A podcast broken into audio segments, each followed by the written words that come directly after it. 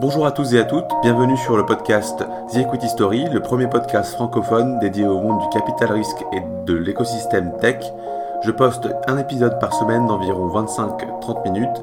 Le podcast est disponible sur iTunes, SoundCloud, YouTube et sur la page Facebook. Bonne écoute Bonjour à tous, bienvenue sur le podcast The Equity Story, le premier podcast francophone dédié à l'écosystème tech et à l'investissement. Aujourd'hui, j'ai le plaisir d'accueillir Lucas Mesquita d'Axeléo. Axeléo est un fonds d'accélération, on reviendra là-dessus. Euh, ils sont basés à Station F. Moi, il faut dire que j'aime beaucoup les VC qui sont à Station F, comme Kima, comme Axeléo, parce que c'est des gens qui sont vraiment au contact des startups, et j'en connais d'autres qui sont bien dans leur fauteuil en cuir dans le 8 euh, pour pas citer de nom. Et voilà, j'aime les mecs qui vont au charbon, comme, euh, comme on dit. Il faut savoir que j'ai un gros gros rhume, je suis désolé par avance, peut-être qu'il y aura des coupures pour mes quintes de tout, je m'en excuse auprès de Lucas et de mes futurs auditeurs, peut-être qu'il sera malade à l'issue de ce podcast. Assez parlé, euh, Lucas, c'est à toi, je te laisse présenter Axeléo et aussi euh, toi, ton parcours, ton œuvre.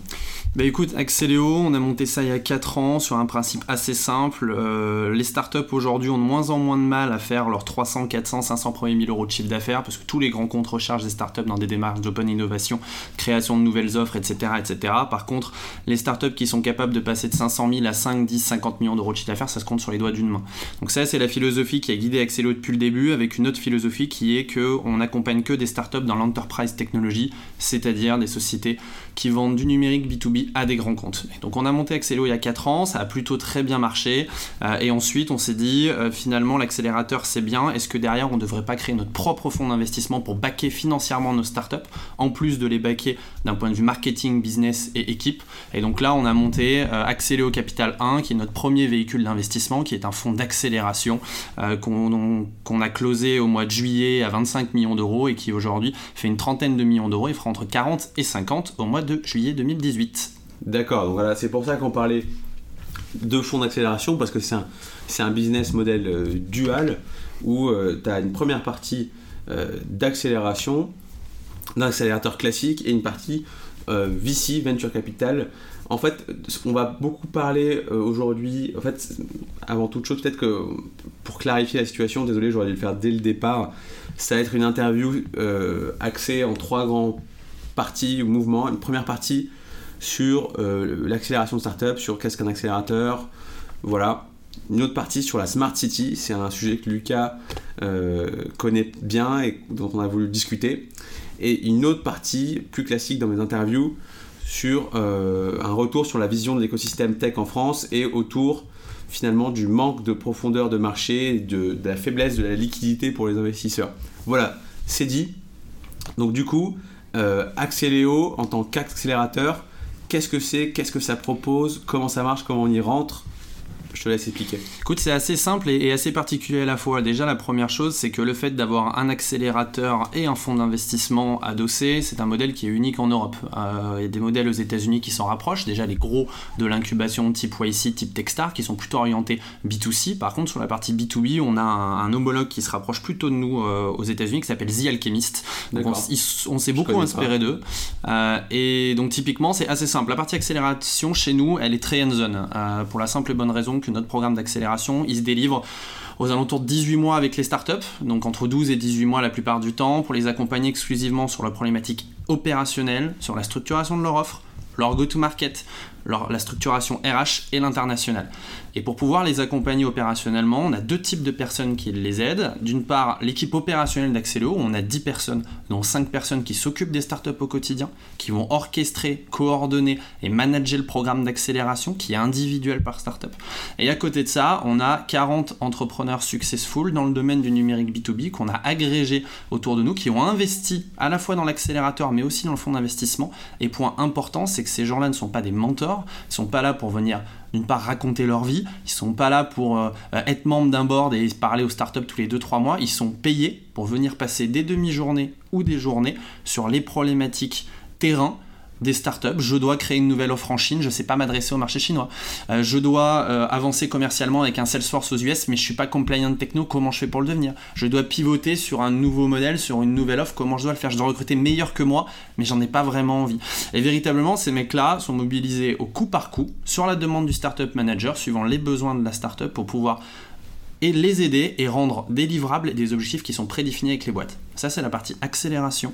C'est un processus qui est payant pour les startups. Donc, l'accélérateur fait des factures et encaisse du cash. Il n'y a pas de service for equity.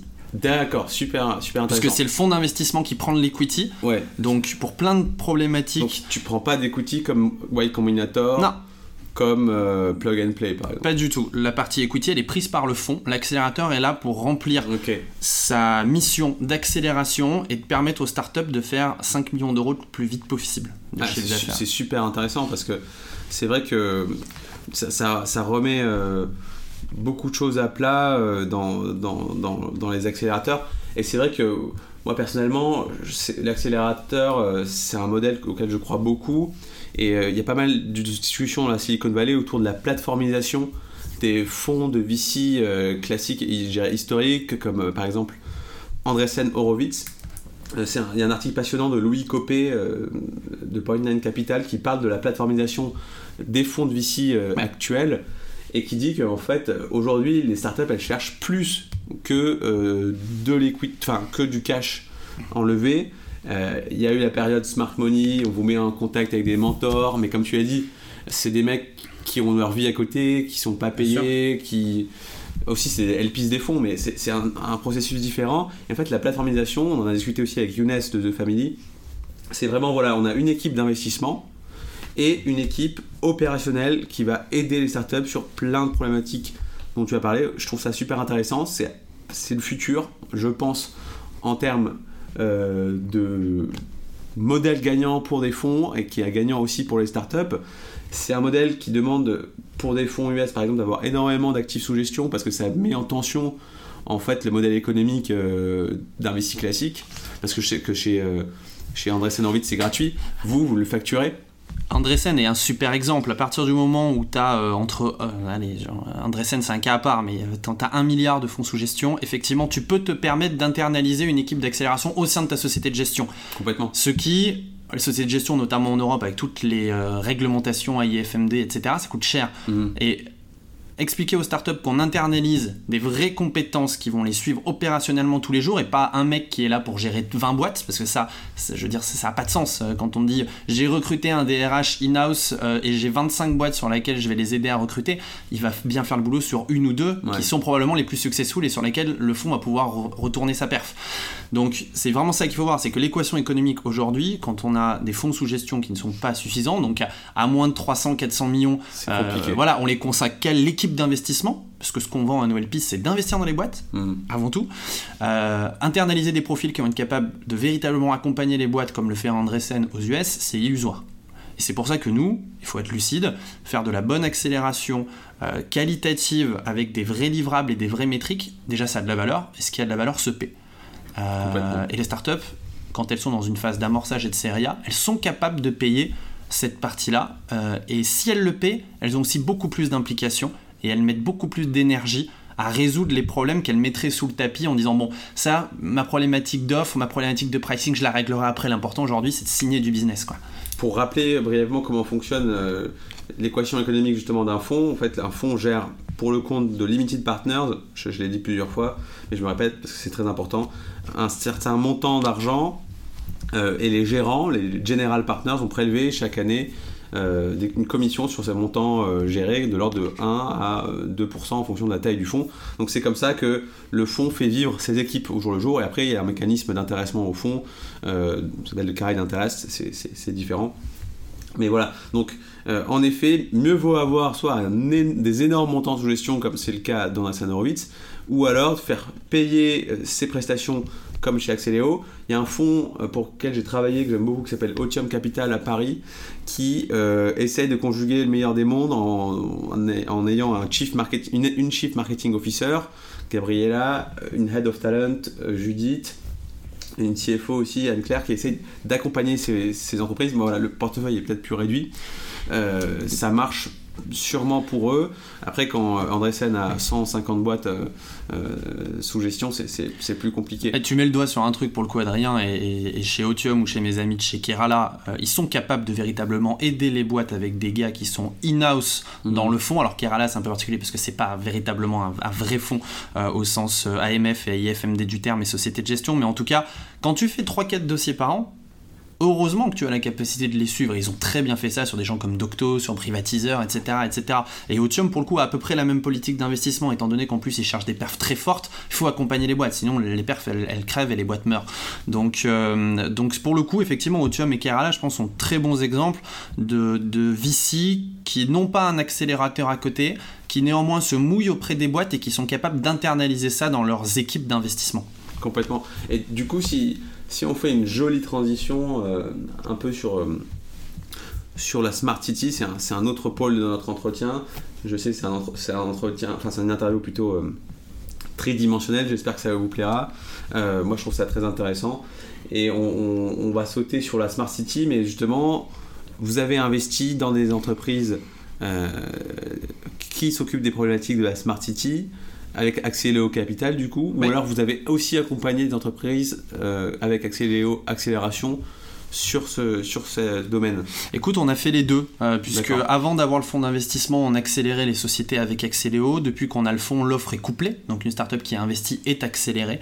Et effectivement, la Smart City fait partie de nos quatre verticaux. On a quatre verticaux principaux euh, la Smart Industrie, la Smart City, la cybersécurité et l'advertising et le marketing, grosso ah, modo. J'adore toutes les verticales. Donc, sur la Smart City, c'est quelque chose qu'on aime beaucoup, sur lesquels je touche du bois. On a pas mal de chance aujourd'hui, parce que nos startups sont assez successful euh, on a trois sociétés un, peu historiques chez nous et un peu, euh, un, peu euh, on va dire, alumni là-dessus. La première, c'est Force City, donc c'est une société qui propose une plateforme en modélisation 3D de la ville pour faire évoluer de manière prospective ta ville d'un point de vue transport, d'un point de vue réseau de chaleur, d'un point de vue réseau d'électricité, etc. Donc société qui vend exclusivement aux utilities, sur laquelle on a bouclé là un tour de Utilities, c'est les acteurs tous les opérateurs de, la ville. Veolia.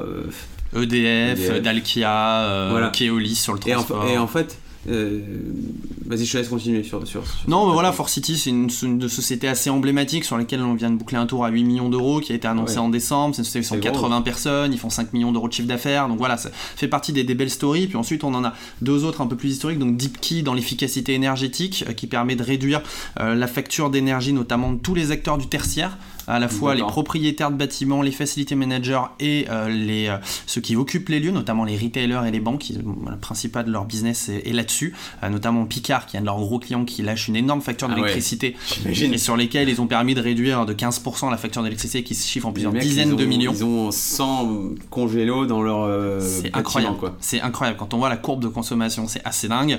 donc, ça, c'est une deuxième société. Et une troisième société là, qui, qui est, nous, notre première sortie en plus. Donc, c'est aussi une fierté donc une société qui s'appelle UseOfleet qui propose une, euh, plateforme euh, pour les acteurs de la, mobilité as a service et qui permet à n'importe quel euh, transporteur dans la ville de comme Uber, avoir une application un site web pour pouvoir commander n'importe quand le bon véhicule qui va venir récupérer le user ou la marchandise. Donc ça, c'est une société dans laquelle on avait investi au mois de janvier, qui a été rachetée au mois de juillet par le groupe Renault Nissan Mitsubishi, euh, qui était notre première sortie, donc c'était, c'était top. Et depuis, on a continué sur cette vague de, Smart City, avec des dossiers comme H Experience dans le Smart Building, ou là, très récemment, un dossier comme Ilway dans le transport euh, de bagages, puisque finalement, la Smart City n'est qu'une problématique de gestion de flux.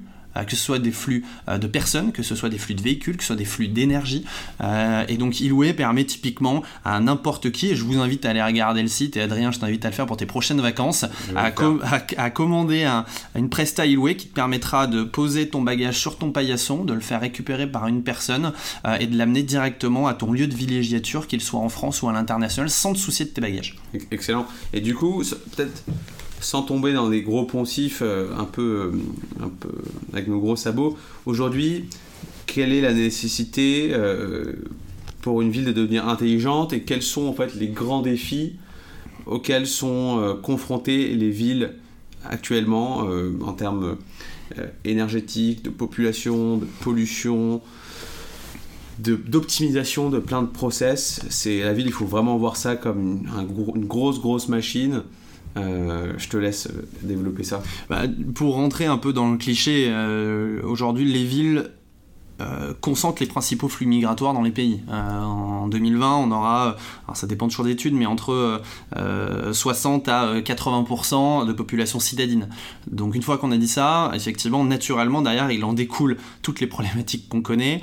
Aujourd'hui, hum, les, les, principales problématiques qu'essaie de redresser la ville ou les opérateurs de la ville sont effectivement globalement une politique euh, on va dire, environnemental. Environnemental sur plusieurs points. C'est comment je réduis mes émissions et comment je consomme mieux euh, les énergies fossiles euh, traditionnelles ou renouvelables qui sont mises à ma disposition. Une fois qu'on a répondu à ça, j'ai envie de dire que derrière, on a plusieurs déclinaisons. On a comment j'optimise le trafic en ville et surtout comment j'invente de nouveaux usages, euh, Uber et toute la clique, pour permettre euh, à n'importe quelle personne de se déplacer de manière beaucoup plus simple qu'auparavant et de manière à maîtriser des temps de trajet à peu près prédits. C'est pas je prends ma bagnole le matin et euh, je vais en avoir peut-être pour une heure ou peut-être pour une heure et demie pour aller à l'endroit où je vais.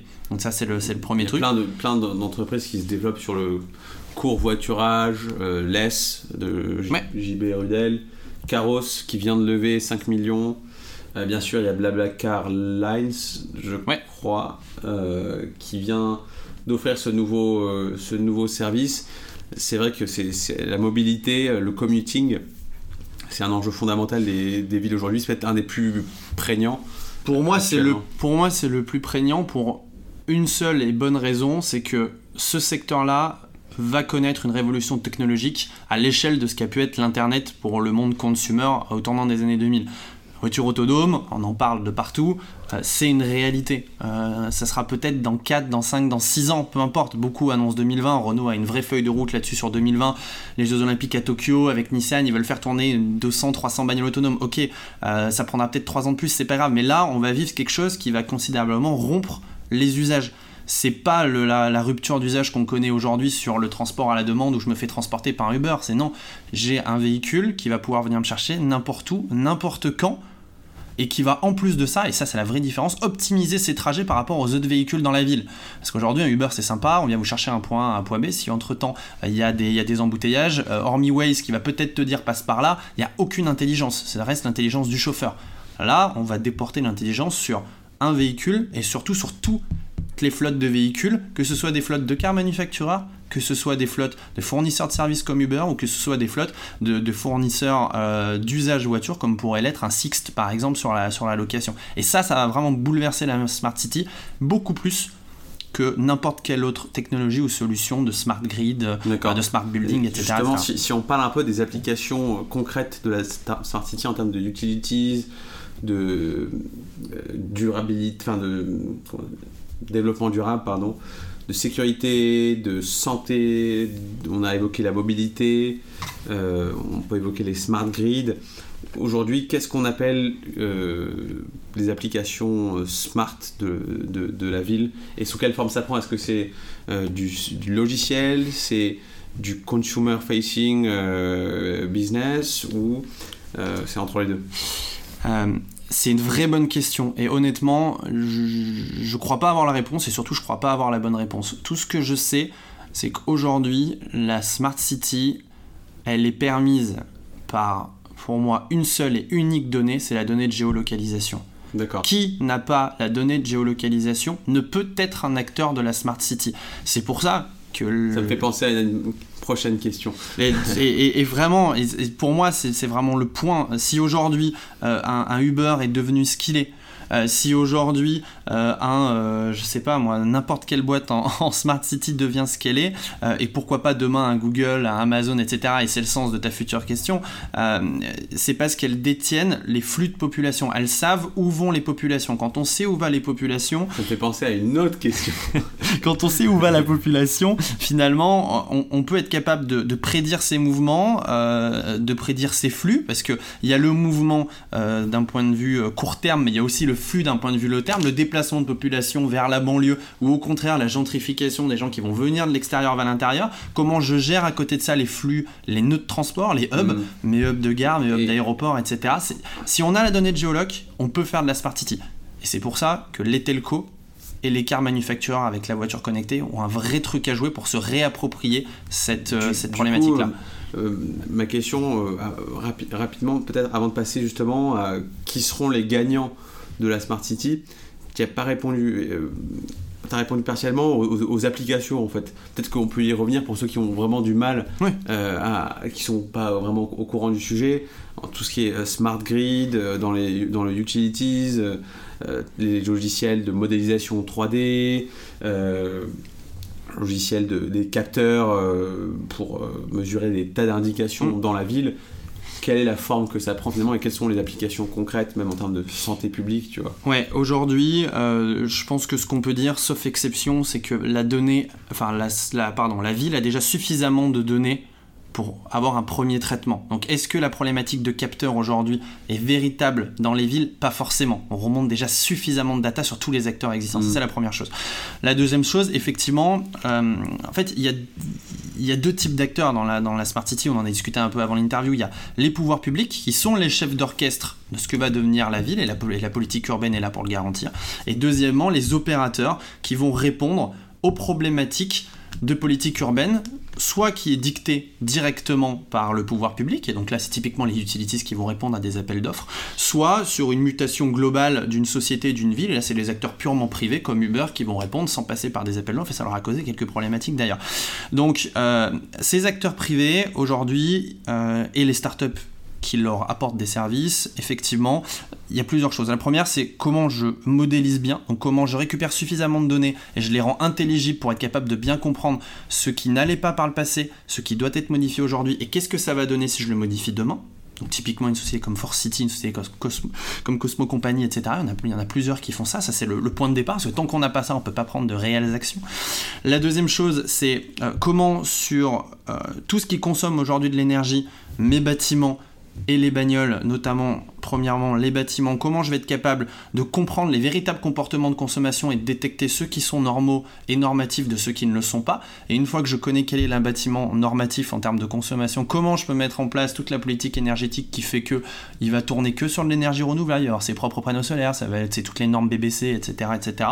Euh, sur la partie auto, c'est aussi assez simple, c'est euh, quel est mon flux venant de banlieue, quel est mon flux intrinsèque à l'intérieur, de mon centre-ville, euh, quels sont les, flux qui sont gérés par les people eux-mêmes qui ont leur propre voiture et ceux qui sont gérés euh, par, des, par des fournisseurs de ce qu'on appelle aujourd'hui le transport à la demande. Et donc ça, c'est la principale révolution qui a eu lieu. Et là, c'est pareil, c'est de l'application logicielle de gestion de tous ces flux-là et d'optimisation de l'allocation de la flotte et de l'allocation des véhicules consumer ou compagnie, comme on vient de le dire. Euh, et enfin, typiquement, sur les smart grids, euh, et ça rejoint aussi un peu un sujet de cybersécurité. Aujourd'hui, sur cette partie-là, le, vrai sujet, c'est qu'on ne peut plus se permettre, d'un point de vue telco, d'un point de vue énergétique, d'un point de vue euh, chaleur, d'avoir une rupture d'alimentation. Quand on pouvait se le permettre il y a encore 40, 50, 60 ans parce que les villes étaient plus petites, qu'elles concentraient moins de population, c'était grave, mais ça n'était pas tellement. Aujourd'hui, imaginez un arrondissement de Paris euh, qui ne soit plus alimenté en électricité parce que euh, le réseau n'a pas tenu, parce que le réseau était mal entretenu, parce qu'il n'a pas eu de maintenance prédictive sur ce réseau-là. Euh, si on, a ça, ça va être une catastrophe. C'est la même chose sur les réseaux de feux rouges qui sont gérés typiquement par un acteur comme Vinci. Demain, si vous avez 40 feux rouges sur 5 rues de Paris euh, qui, ne fonctionne plus pour x ou y raison, euh, vous êtes mort. Et là, il va y avoir véritablement des morts au point de vue, euh, point de vue premier du terme. Et la dernière chose, c'est du coup l'histoire des feux rouges, ça veut dire aussi qu'est-ce que, qu'est-ce que ça induit en termes de cybersécurité? Parce que les données, c'est bien, les capteurs qui les collectent, c'est super. Par contre, chacune de ces unités-là a une fragilité en termes de sécurité. Et est-ce que pour X ou Y raison, bienveillante ou malveillante, euh, il peut y avoir des, des, implications et des entrées dans ces systèmes-là qui peuvent causer des problématiques majeures d'alimentation de la ville. Euh, ça, c'est un vrai point. Ce qu'on aurait dans James Bond, je vois, bien une attaque euh, cyber contre, contre une ville. Et justement, ce qui était intéressant, c'est quand tu parlais de la nécessité d'avoir des données de géolocalisation, ça m'a fait penser à la question finalement, qui seront les gagnants de la Smart City? Euh, est-ce que c'est pas déjà les GAFA ou les, les GAFAU avec euh, Uber, c'est-à-dire Google, Amazon, Facebook, euh, Apple Et en fait, qui, qui va remporter la guerre de la Smart City finalement Et est-ce que c'est grave ou pas? Alors déjà en soi c'est pas grave parce qu'aujourd'hui il faut quand même avoir en tête que notamment en France le principal acteur qui vend des solutions à plusieurs millions d'euros aux villes pour construire la Smart City c'est IBM. Donc déjà, euh, sans lever de la tête qu'il ne faut pas que ce soit les Américains euh, qui euh, nous aident dans l'histoire de, la Smart City. Ça, c'est la première chose. La deuxième chose, c'est que la donnée, c'est bien. Ce qu'on en fait, c'est mieux. et est-ce qu'aujourd'hui, un acteur qui maîtrise simplement la donnée va mettre à disposition de la donnée ou des modèles à des acteurs tiers qui ont une vraie intelligence métier et une vraie intelligence, intelligence usage C'est peut-être ce que feront les GAFA. S'ils ont envie de passer le pas d'après, et c'est ce que fait Google avec Wimo sur la bagnole autonome, c'est de dire j'ai la donnée, maintenant comment je suis capable de mettre là-dessus un usage qui va révolutionner la ville? Euh, et là, je suis pas sûr qu'ils vont faire ce choix-là. Parce que aujourd'hui, c'est comme n'importe quel grand groupe, quand on est assis sur une mine d'or comme les Facebook, où on se gave euh, de, pubs euh, et des revenus qu'ils génèrent euh, pendant 12 mois, est-ce qu'on a envie de s'embêter à réfléchir, à mettre en place, parce qu'on a la donnée, une solution, je sais pas moi, de, effectivement de, smart grid, parce qu'on sait à peu près ce qui va être consommé par tel et tel, tel et tel foyer, donc du coup, on va être capable de, de, de gérer nous-mêmes les capacités réseau en disant tiens, je vais plutôt allouer sur cet arrondissement ou sur cette ville parce que euh, je sais que les personnes vont plutôt. Le, play est pas si évident. Euh. Le play, l'usage, ces mecs-là n'ont pas l'usage. Ces mecs-là savent onboarder des populations consumers, savent les monétiser auprès d'annonceurs dans le cadre de leur, euh, de leur modèle advertising. par contre, est-ce que ces mecs-là ont l'intelligence métier et l'intelligence d'usage pour être capable de sortir une solution pour le consumer ou pour le business assis sur leurs données? Aujourd'hui, hormis Wimo sur Google, euh, et probablement d'autres vu la galaxie de, euh, et Amazon sur le drone, quand même la livraison, parce que la livraison, toujours pareil, flux de population, flux de marchandises, c'est un vrai sujet de la City. Faudrait que je fasse un épisode sur les drones, c'est un bon entendeur. Euh, et, et, voilà, c'est, est-ce qu'ils voudront se positionner là-dessus? C'est un vrai sujet. Certains commencent, est-ce que ça va devenir une ligne principale de top line chez eux? Aujourd'hui, je le pense pas. Ouais. Et c'est vrai que tout à l'heure, tu as parlé du fait que la Smart City était capable de, voilà, de, de savoir à n'importe quel moment euh, qui faisait quoi. Euh, j'ai vu qu'en Chine, ils ont euh, développé un système de reconnaissance faciale dans des foules qui arrive à, déterminer un profil de suspect parmi 50 000 personnes. C'est à la fois très sécurisant et encourageant. On se dit, bah, super, s'il y a un méchant dans la foule, on va le trouver mais demain, ce sera peut-être moins le méchant parce que je serai un opposant politique ou parce que je n'aurai pas payé ma facture d'électricité justement. Euh, et en fait, ça m'a ça, ça fait euh, réfléchir à une question qui est finalement, est-ce que la Smart City, c'est pas aussi le nom d'un projet quasiment totalitaire euh, je sais que Fritz Lang a fait un film là, sur un peu sur la vie du futur, Metropolis. Mohamed El Salman, le prince héritier d'Arabie Saoudite, quand il propose sa vision de l'Arabie Saoudite dans 20 ans, la première chose qu'il dit, on va bâtir Neom la Smart City du futur. Euh, on ne sait pas d'où il va trouver l'eau, euh, les capitaux sûrement. Euh, en Chine, il y a des Smart City partout. C'est vrai qu'ils sont poussés par mm. les problématiques environnementales. En Angola, à Luanda, Smart City, c'est pas vraiment une, démocratie. en Algérie, dans la banlieue d'Alger, je lisais un article très intéressant du Monde qui parle d'une cité nouvelle complètement l'abandon. Et finalement, dans cette idée de cité nouvelle, il y a quelque chose, de, un germe presque euh, totalitaire. C'est assez philosophique comme, euh, comme, euh, comme réflexion. Qu'est-ce que tu en penses? Comment est-ce que tu discernes l'effet d'annonce du. enfin, l'effet d'annonce et potentiellement l'effet totalisant en fait, de la nécessité de sous-tendre nos villes par la technologie? Il y a deux choses qui sont sûres dans ce que tu dis. La première, c'est que pour véritablement mettre en place une démarche uniformisée et globale de Smart City, elle doit être poussée par les pouvoirs publics. Voilà. C'est une certitude. Parce qu'aujourd'hui, les élus locaux euh, ont cette feuille de route-là et sont dans la nécessité de faciliter l'usage de la ville par leurs concitoyens avec, euh, encore une fois, une ville qui va croître de 3, 4, 5, 10 ou 20% de people nouvelles par an. Donc c'est dans leur prérogative, ils sont obligés de faire ça. Donc la première, il faut que ce soit poussé par les pouvoirs publics. Il s'avère qu'effectivement, dans les exemples que tu as mentionnés, euh, certains sont des démocraties, d'autres sont pas forcément des démocraties, d'autres sont des démocraties déguisées. Euh, ça, c'est la première chose. Et la deuxième chose, c'est que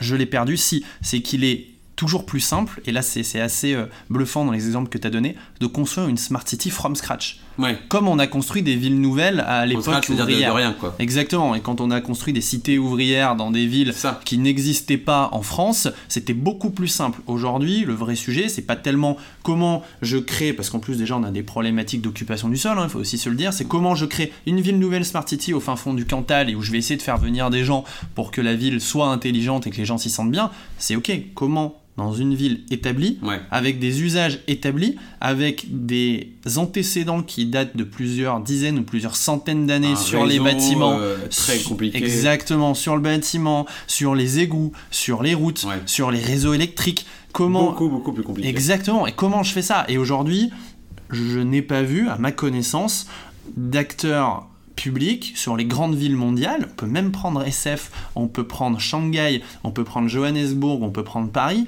Aucun n'a dit mon plan de route sur la Smart City, il est sur 20 ans. Sur les 5 prochaines années, on s'attaque à la mobilité. Sur les 5 d'après, on s'attaque euh, à la rénovation de nos bâtiments. Je veux dire, euh, sujet euh, vœu pieux en France, on parle de ça depuis 20 ans. Mhm. Euh, et sur les 5 autres années, je vais m'attaquer euh, au réseau et je vais m'attaquer, je sais pas moi, au bâtiment. Enfin, je veux dire, c'est quelque chose qui aujourd'hui n'existe pas parce que la problématique me semble encore très complexe Ouais, sur des vraies villes qui existent aujourd'hui. C'est vraiment passionnant ce que tu dis, et c'est vrai que tu as amené une distinction qui est, qui est très fine entre la Smart City euh, bâtie peut-être d'un désirata euh, politique euh, parfois pas très bienveillant, et finalement c'est un projet qui est beaucoup plus facile à mettre en œuvre. Et moi, si on me propose demain d'aller dans la ville parfaite, c'est pas sûr que j'accepte. J'aime bien Paris et ses, ses odeurs, on va dire ça comme Une chanson de Renault là-dessus Ah qui ouais. était assez excellente. Bah, j'ai- J'écouterai, je connais pas. Mais du coup, c'est vrai que euh, arriver à greffer de la techno sur des villes existantes d'une complexité euh, terrible, c'est super intéressant. Bon, on a Et je, rejoins juste le point d'avant Adrien, c'est que le pouvoir public est clé et le meilleur exemple c'est Uber. Uber a aujourd'hui apporté une révolution dans la Smart City par la globalisation de ce qu'on appelle le transport à la demande qui a complètement modifié l'usage qu'on fait aujourd'hui de la voiture et du transport dans nos villes. Ils n'ont pas eu les pouvoirs publics avec eux parce qu'ils ne l'ont pas voulu dès le début. Ils ont voulu créer l'usage par le consumer et on a vu ce qui s'est passé derrière sur des pays ou des villes. Donc le public reste l'acteur clé dans la Smart City. Est-ce que ça doit être lui l'acheteur de nos technologies de start-up et de nos solutions start-up? Probablement pas. Est-ce que par contre il faut se greffer dans ses plans de route et dans ses plans triennales, ses plans à 5 ans, ses plans à 10 ans? C'est indispensable. Super. On va peut-être refermer le volet sur la Smart City. Normalement, je devrais refermer le podcast en entier. Mais euh, la troisième partie, je l'ai annoncée, je la trouve passionnante. Peut-être que si tu as un peu plus de temps avec nous, on peut essayer de consacrer les dix prochaines minutes à un sujet euh, assez brûlant finalement, euh, qui, qui est lancinant et qui est le fondement même du business model d'un venture capitaliste, c'est-à-dire ce qu'on appelle l'événement de liquidité. Euh, moi, je, fais un mémoire de recherche, euh, enfin, mémoire de fin d'études plutôt, euh, un peu là-dessus, sur pourquoi est-ce qu'en France, tu as finalement si peu d'événements de liquidité et en fait, pourquoi tu n'arrives pas à sortir, littéralement, c'est comme c'est le terme employé, des entreprises que tu accompagnes pour réaliser une plus-value sur tes capitaux investis. Et en fait, on en a discuté, tu as, plein de choses, peut-être que je te laisse parler de la profondeur du marché qui est relativement faible et de la fragmentation de, du marché qui freine finalement la- l'apparition de géants de la tech euh, européenne ou française. C'est un sujet hyper intéressant. Et, En 10 minutes, ça, ça va être très compliqué. Vraiment. Mais alors là-dessus, pour le coup, euh, on- tu pourras refaire une session avec un de mes confrères, euh, notamment sur des, des gros fonds type Alven, euh, Ouais, type Elaya, qui ont l'habitude de sortir des startups et qui ont aussi une, une très bonne vision là-dessus. D'accord. Je vous invite aussi à lire l'article que j'ai fait qui, qui est paru et, et à aller, aller y jeter un œil. Mais grosso modo, pour caricaturer à mort, et je sais que ça va en faire, ça va en faire saut- bondir quelques-uns sur leur chaise, c'est aujourd'hui, on a résolu la problématique de financement des startups. C'est ça. On sait en France financer des startups Jusqu'en série B, j'allais dire. Exactement, jusqu'en série B, même série C, même série D, parce que euh, les VC français, notamment les gros, ont une notoriété qui maintenant est suffisamment forte pour venir se faire plugger des VC mondiaux qui ont des montants sous gestion plus importants, Voilà. que ça capable de mettre des tickets plus Le- importants. Le- la, la structuration d'un deal classique en France, une startup qui marche bien, ça va être je vais lever en seed avec euh, Kima, euh, je vais ensuite faire ma série A avec euh, Alven, et ma B ou C avec Axel et Index. Euh, c'est le parcours euh, impeccable quoi, d'une entreprise. Ensuite, là où ça devient plus compliqué, c'est comment est-ce que je vais réussir à me coter en bourse ou me faire racheter par soit un corporate, soit un fonds de private equity en fait Exactement. Et, euh, et, et, pour le coup, de manière assez naturelle, plus on met de l'argent dans une société, plus la valorisation de cette société augmente, pour pouvoir permettre aussi aux fondateurs de rester aux manettes de la société, puisque si on met 20 millions d'euros sur une société euh, dans, laquelle la valorisation va être de 20 millions d'euros, on va prendre 50% du capital, donc on va, euh, on va dépecer les fondateurs de leur capital et donc de leur incentive opérationnel pour se lever tous les matins et se défoncer pour une boîte sur laquelle, si elle est cédée, on sera tous gagnants. Donc plus on met d'argent, plus la valorisation augmente. La valorisation, quand on investit de l'argent dans une société, elle augmente entre guillemets artificiellement, puisque ce mm. n'est pas un prix de marché, c'est un prix d'investisseur.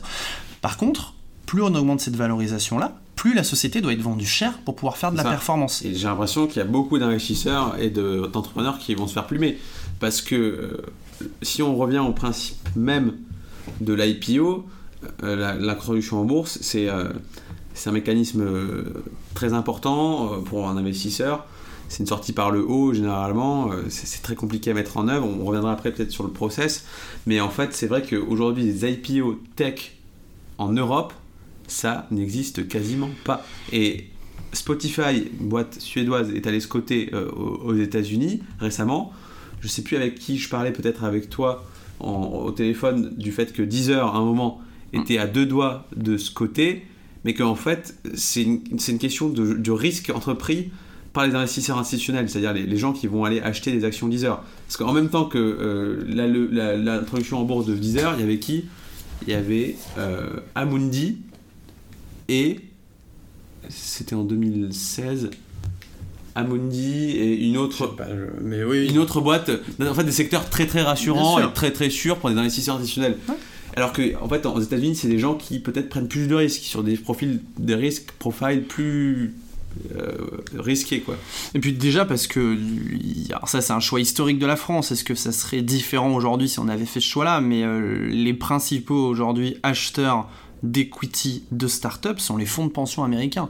Si on avait fait le choix, peut-être il, y a 60 ans, quand on a créé tout l'État-providence en France, euh, d'avoir une retraite euh, comme aujourd'hui par répartition, mais de le faire sur un modèle capitalistique, un modèle capitalistique et de fonds de pension, peut-être qu'on n'en serait pas là. Je dis pas que c'est ce qui résoudrait le truc, mais en tout cas, ce qui est certain, c'est qu'aujourd'hui, un investisseur, c'est assez simple, euh, on vise tous de faire x10 sur une société. Pour la simple et bonne raison qu'aujourd'hui, réglementairement, sauf euh, dérogation, on peut investir jusqu'à 10% de notre fonds sur une seule ligne.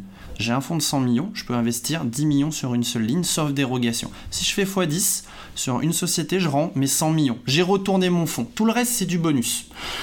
Et aujourd'hui, quand on prend les levées de fonds en série A qui ont considérablement augmenté de taille. J'ai les chiffres précis dans l'article, je les ai pas là donc je vais pas dire de bêtises. Mais aujourd'hui, grosso modo, on a des valorisations post-monnaie, donc après investissement en série A, qui tournent systématiquement entre les 20 à 30 millions d'euros. C'est énorme. Ça n'a jamais été aussi haut. Exactement. Et ce qui signifie, par un très simple calcul, que si je veux retourner mon fonds sur cette société, je dois la vendre entre 200 et 300 millions. Sachant que quand j'investis en série A, c'est aussi pour investir en série B. Donc si j'investis en série B, je vais remettre de l'argent. Cette fois, la valorisation va être entre 80 et 100 millions. Si je veux faire mon x10, il faut que je la vende 800 à 1 milliard. Combien de sociétés en France et en Europe se cotent ou se vendent par an entre, allez, on va dire une fourchette très large, entre 200 et 500 millions Ça se compte sur les doigts d'une main à peine.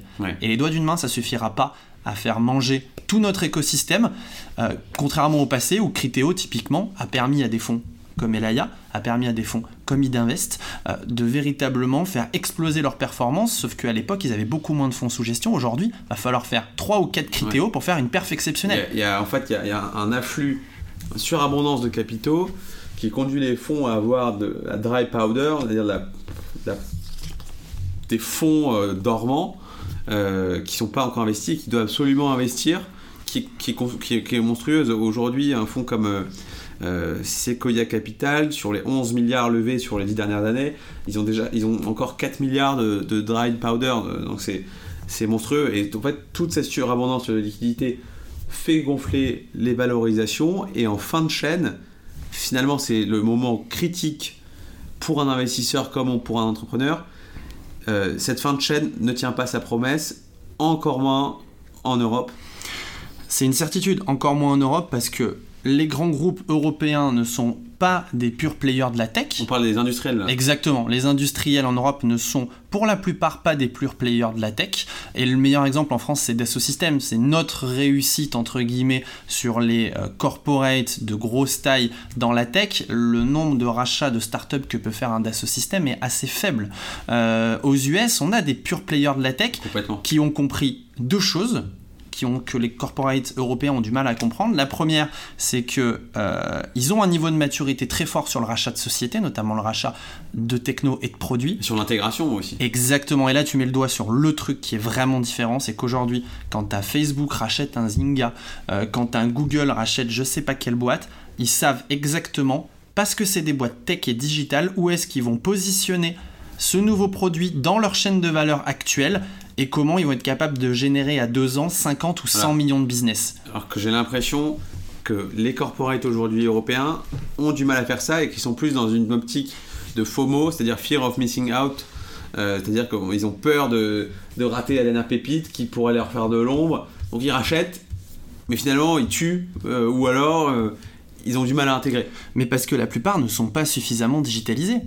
Quand on est suffisamment digitalisé, qu'on vend des offres à notre client consumer ou business assis sur un produit digital, c'est très simple de connecter deux softs. C'est beaucoup plus compliqué de connecter euh, un soft avec une bagnole, c'est beaucoup plus compliqué de connecter un soft avec une machine industrielle, c'est beaucoup plus compliqué euh, de connecter un soft avec euh, un bâtiment et d'être capable derrière de scaler très fort pour rentabiliser un achat très cher à 1 milliard, 2 milliards, 5 milliards, en faisant dès la première année d'exploitation entre 50 à 100 millions de business.